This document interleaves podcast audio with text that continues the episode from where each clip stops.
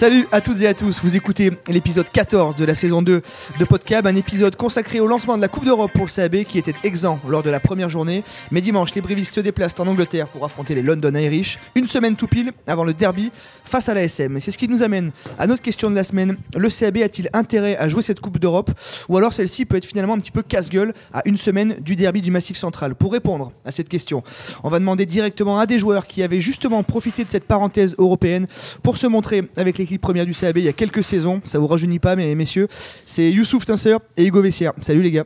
Salut, salut à tous. Merci et à d'être avec toutes, nous. euh, très Merci d'être euh, avec nous. Monsieur Régnier. La Coupe d'Europe, ça vous rappelle des, des bons souvenirs? Euh, oui, des très bons souvenirs puisque premier, euh, premier match pour ma part avec euh, l'effectif professionnel. Euh, mais d'un point de vue collectif, c'était un peu plus compliqué euh, cette expérience. On y reviendra après Yous. Pareil. Moi, pareil pour moi. Ça a été euh, de bonnes expériences, des bons déplacements et euh, pas forcément beaucoup de victoires, malheureusement. Avec nous autour de la table de l'hôtel du Collonge, Pascal Goumi aussi qui est avec nous. Ça va Pascal? Ça va très bien. Allez, parfait messieurs. On démarre sans plus tarder notre débat de la semaine.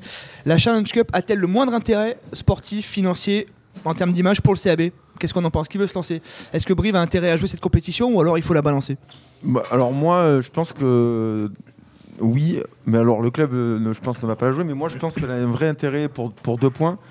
Euh, déjà, je pense, ça fait combien de temps que, le CAB n'a pas fait de phase finale euh, ou n'a pas, joué forcément un titre, sans parler de, viser forcément ce titre-là, mais de jouer des phases finales, ne serait-ce que ça.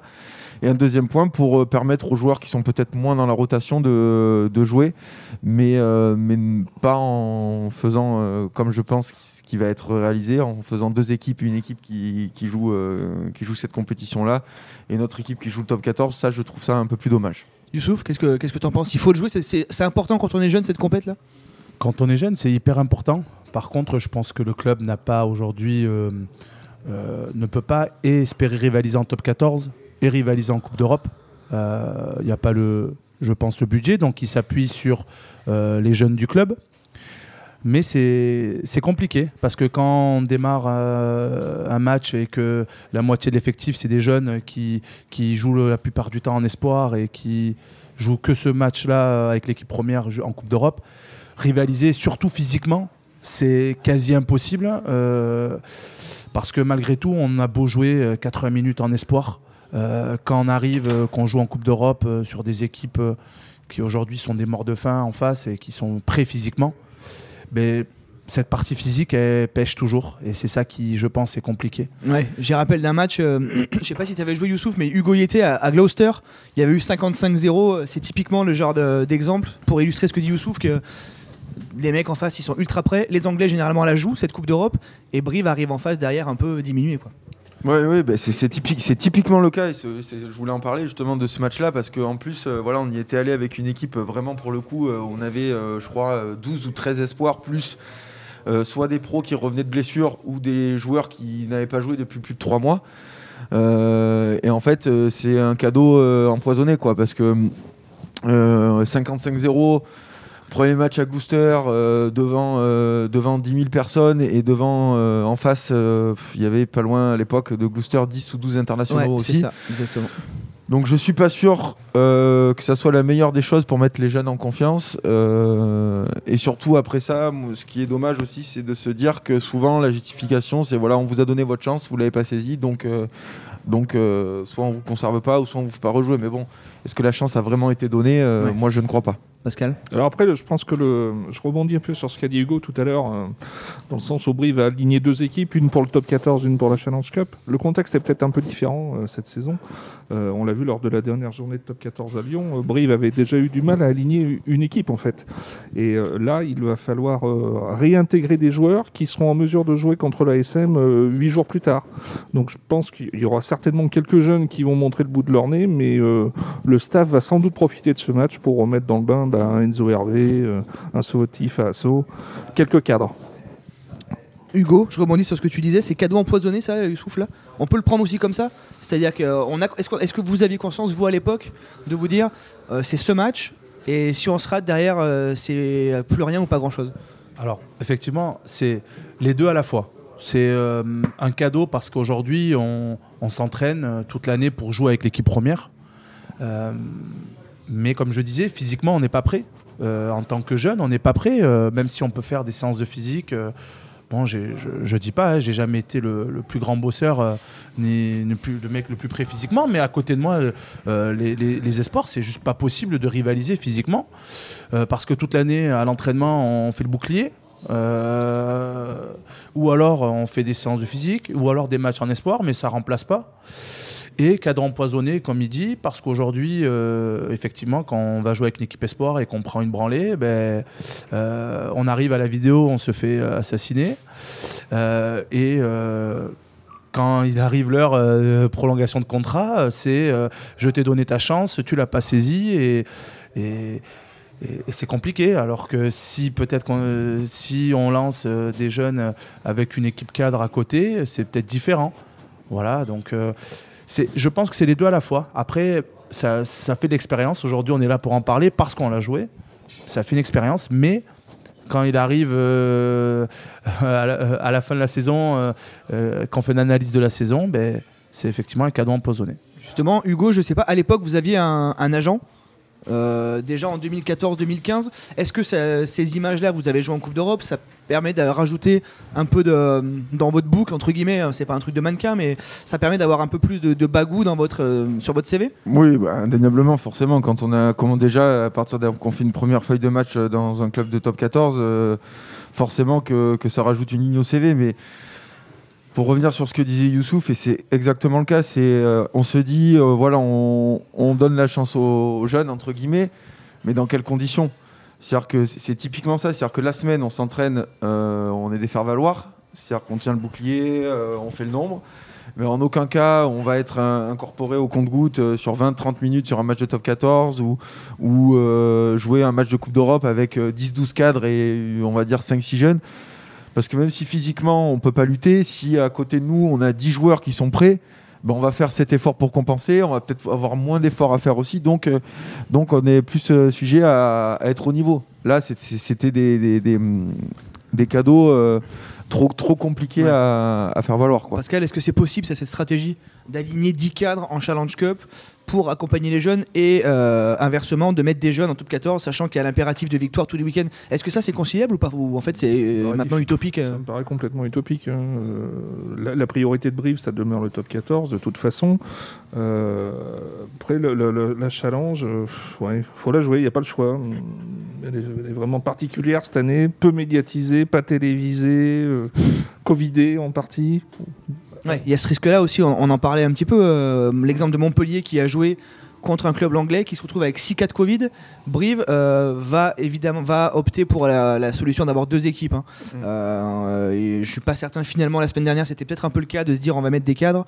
Je suis plus vraiment certain qu'on aura des cadres parce qu'on va pas prendre le risque d'envoyer euh, Enzo Hervé, Paul Abadi jouer un match en Angleterre pour finalement en prendre trois jours après qui sont covidés. Il y a aussi ça qui change tout maintenant quand on est jeune là, dans cette période.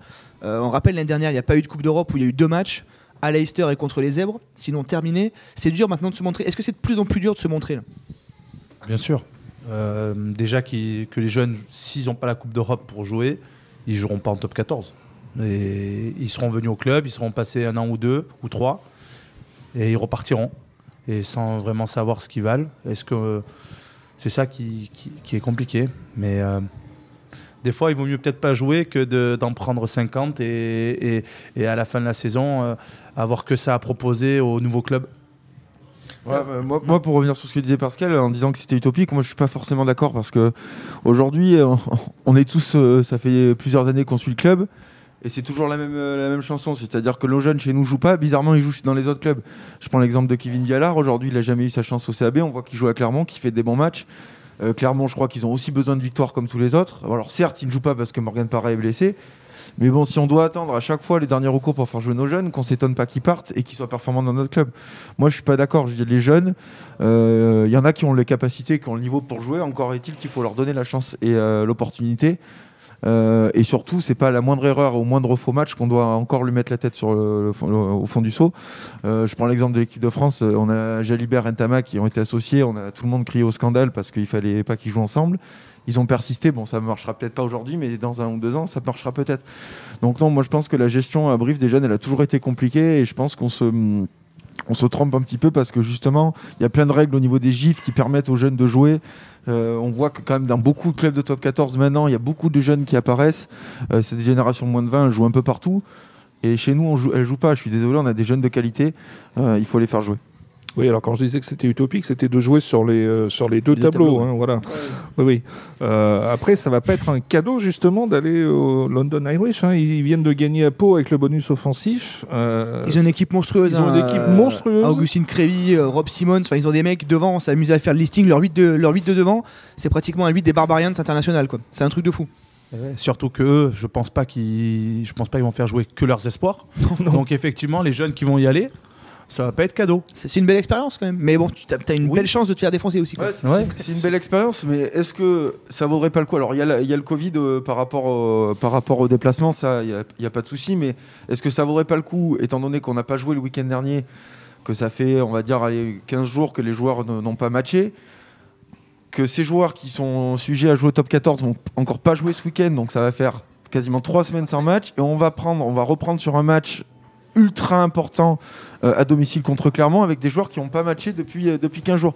Moi, je trouve que ça aurait été quand même Hum, complètement. inté- très intéressant de faire un, un mix. Un mix de tout. un mix avec ces joueurs là qui ont quand même besoin de rythme pour arriver. à- Enfin, moi, je le prends personnellement hein, quand je, on joue pas pendant 15 jours. euh, après, c'est compliqué de se remettre dans le rythme, hein, euh, surtout euh, vu l'intensité que va être le match contre Clermont. Oui, c'est sûr. Je Non, pense que ça aurait été très intéressant. Alors le, après, le Covid, le Covid change, euh, change la donne. Les, nombreux exemples euh, euh, changent, tout, tout change la donne. Effectivement, on, en avait parlé, on avait écrit. Saïd Iresh aurait pu faire son retour aux Irish. euh, Enzo Hervé aurait pu revenir. Sotifa Asso aussi. Je pense que là, la donne est, euh, est complètement en train de changer parce qu'il vaut peut-être mieux en prendre 50 aux Irish avec des jeunes, mais pas se covider la SM et perdre le derby contre, contre Clermont. Euh, Youssouf, t'en parlais tout à l'heure. Est-ce qu'il y a des regrets pour vous d'a- d'avoir été un peu lancé uniquement en challenge? Euh, Alors pour, pour ma part, il y a des regrets forcément, comme je disais, mais après, quand on prend le recul, est-ce que on a fait tout Enfin, moi personnellement, est-ce que j'ai tout fait pour euh, physiquement, au niveau de l'hygiène de vie, toutes ces choses-là, pour être irréprochable et pour dire, euh, voilà, taper du poing sur la table et dire, voilà, écoutez, euh, maintenant moi je suis performant, il faut me faire jouer. Je pense pas. Est-ce que de l'autre côté, on m'a vraiment donné ma chance euh, dans des conditions optimales Non plus? Donc voilà, c'est un concours de circonstances qui ont fait que ça n'a pas matché. Je pense qu'il ne faut pas le regretter. Moi, personnellement, j'ai vécu des expériences incroyables. Ce match, voilà, c'était un cadeau empoisonné, c'était quand même génial à jouer. Il y avait la télé, il y avait du monde dans le stade, des joueurs en face qu'on regarde à la télé. Donc non, c'est on peut pas regretter, même si on a quand même une pointe d'amertume euh, quand on regarde dans le rétro. Youssouf Non, franchement, euh, pas de regret. Parce qu'effectivement, je pense, comme il dit Hugo, euh, avec du recul, je pense qu'on a, on nous a peut-être pas donné assez notre chance, certes, mais je pense qu'on on n'a peut-être pas mis tous les ingrédients de notre côté aussi euh, pour euh, y arriver. Euh, c'est peut-être pour ça qu'aujourd'hui on en est là. Euh, après, bon, ça fait des belles expériences. Je me rappelle aussi que moi j'étais allé en Russie pour le premier déplacement en Russie. Euh, On y était, euh, ça avait- par exemple, c'est des euh, quand j'étais à la basse aussi, c'était euh, des bonnes expériences. Donc euh, non, j'ai pas de ça, fait, regrets. ça, fait des- ça crée des souvenirs aussi. euh, Ouais, c'est- ouais. c'est c'est des souvenirs et puis c'est des choses que je raconte, euh, j'en parle encore aujourd'hui. C'est- C'est pas des regrets. euh, J'aurais peut-être euh, espéré rester au club plus longtemps, mais est-ce que j'en avais réellement le niveau euh, Je sais pas. Euh, mais non, franchement, j'ai pas de regrets. Vous dites que le club ne vous a pas donné votre chance. Est-ce qu'on on pourrait imaginer, Pascal, je sais pas, une sorte de chaperon, d'avoir un mec, euh, un ancien du club ou un ex-joueur qui viendrait, qui interviendrait pour coller un peu au cul des, des jeunes Est-ce que ça peut être le cas? On sait qu'à Clermont, euh, c'est souvent le cas. Aurélien Rougerie a, a été souvent au cul de Tani Vidi notamment, Damien Penaud aussi. C'était compliqué pour eux au début, mais les gars ont percé parce qu'il y avait quelqu'un derrière. Oui, ça pourrait être une solution pour donner les- des, des clés sur euh, bah, ce que disait euh, Hugo, sur l'hygiène, sur l'hygiène de vie, sur, euh, sur l'aspect mental aussi. euh, oui, ça, ça peut être une piste. C'est quelque chose qui vous aurait... ou pas forcément? Je sais pas. Franchement, je sais pas. Après, je pense qu'il y a un gros écart de niveau aussi entre les espoirs et, et- et les pros. Euh, Peut-être ça. Aujourd'hui, je pense que c'est plus difficile de jouer en Fédéral 1 euh, que jouer en espoir. Euh, Est-ce que, est que la solution, ça serait pas plutôt euh, tes joueurs, au lieu de les faire jouer en espoir, tes meilleurs, ben, les envoyer un an euh, en Fédéral 1 euh, à, se faire casser la bouche tous les week-ends par des anciens et revenir prêt physiquement Pourquoi pas Euh, Oui, parce que le niveau de Fédéral 1 euh, Ouais, ouais, non, ne, cesse de, ne cesse de- d'augmenter de- d'année en année. Très clairement, nous, quand on a commencé à jouer en espoir, on jouait. euh, y avait- les règles étaient différentes. Il y avait des, il y avait cinq ou six pros qui pouvaient redescendre tous les week-ends. Donc, on jouait euh, souvent euh, toutes les équipes. Donc, les, les- les pros qui étaient en, retour de blessure venaient et descendaient. Donc, les, les espoirs allaient jusqu'à 23 ans. Donc, le niveau était quand même, quand même bien élevé. Et le- le- la différence, certes, était quand même très grande, mais était quand même moindre que, que maintenant. On voit que les joueurs sont très très jeunes. Et pour revenir pour le, joueur un peu qui pourrait pousser les jeunes, moi je pense que ça peut être intéressant parce que aujourd'hui nous on était quand même livrés à nous-mêmes. euh, Même s'il y avait le centre de formation, mais bon, euh, euh, pour avoir les clés, pour avoir aussi les codes voilà, sur le professionnalisme, sur tout ce que ça engendre, nous on les avait pas. Voilà, donc, donc forcément, moi je pense que c'est intéressant. Mais après, euh, c'est aussi la volonté du joueur euh, en lui-même. De... Et on voit qu'aujourd'hui, je trouve que les jeunes ont quand même une autre mentalité et, et, on- et mettent les choses en place au niveau de, de, de l'entraînement, etc., pour atteindre, atteindre le haut niveau. Tu pourrais être chaperon au Cardi, par exemple, Hugo. Moi, je pourrais être chaperon, mais sur la, sur la troisième mi-temps. Allez, messieurs, on va marquer une petite pause dans ce 14e épisode de Podcab. Oh là là là, brive la gaillarde.